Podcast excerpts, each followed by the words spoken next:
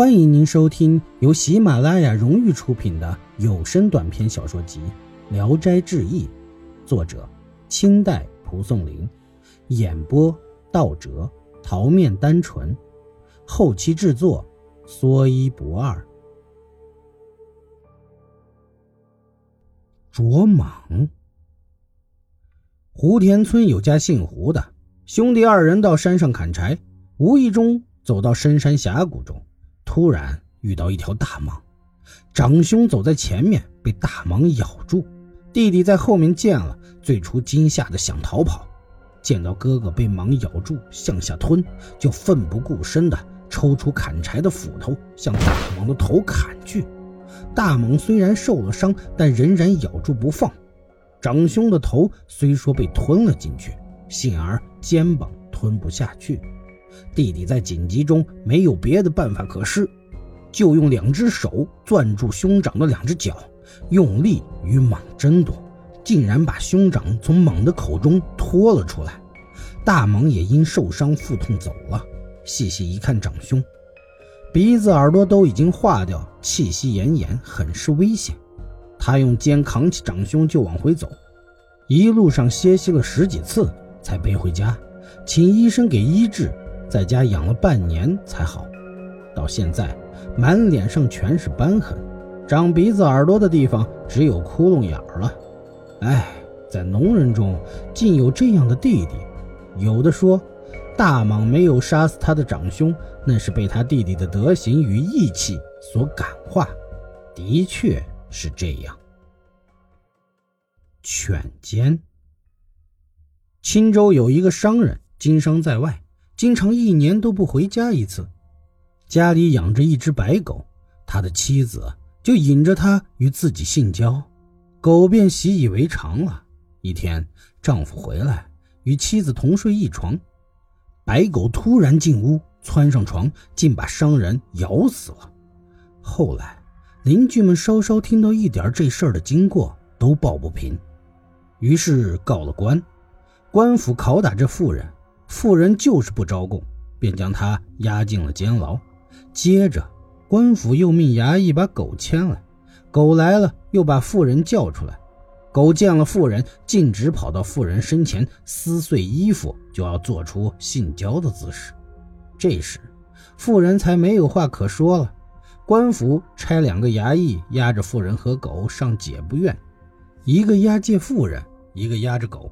一路上有愿看人狗性交的，就敛财贿赂差役，差役便叫狗与那妇人交配，所到处看的人常有几百之多，差役因此也大发其财。后来，妇人和狗都判了刑，被一寸一寸的割死了。唉，天地之大，真是无奇不有。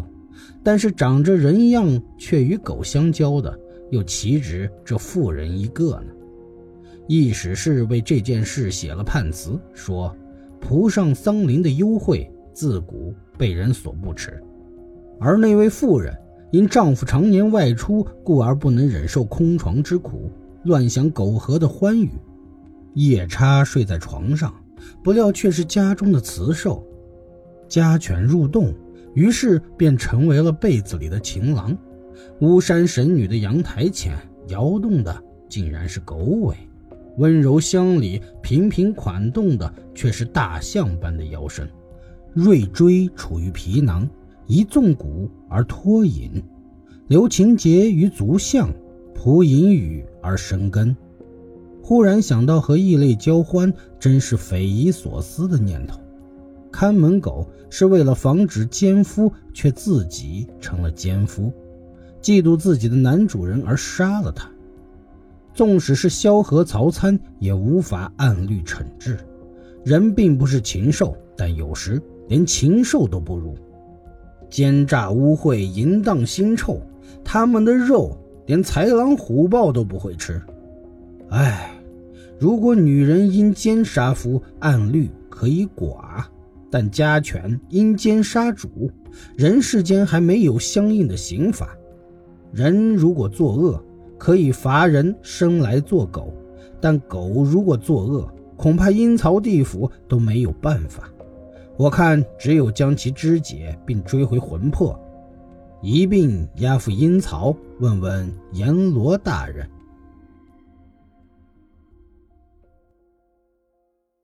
宝神，王君仓，山东淄川人，要去湖南为官。路过江西时，准备登龙虎山拜谒张天师。到达鄱阳湖时，遇一人驾着小船，要求船夫通报求见。王公会见后，发现此人容貌甚是伟岸端正。来人从怀中取出天师名帖，道。听闻贵客江临，特遣在下在此迎候。王公见对方能未卜先知，非常惊讶，一家神往，对此次拜见更加诚意。王公到后，天师摆酒相迎，左右侍从甚众，衣帽须发皆异于常人。鄱阳湖所遇到的使者也在旁边服侍。过了一小会儿。俯身向天师小声地说了几句话，天师问王公：“这是你的同乡啊，你不认识他吗？”王公疑惑不知，遂问之。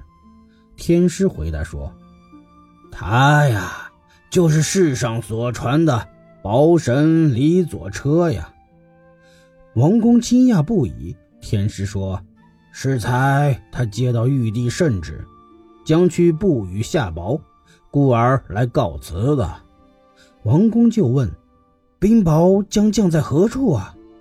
天师说：“章丘。”王公想到章丘和淄川相邻，怕桑梓受累，忙离席祈求免除这个灾祸。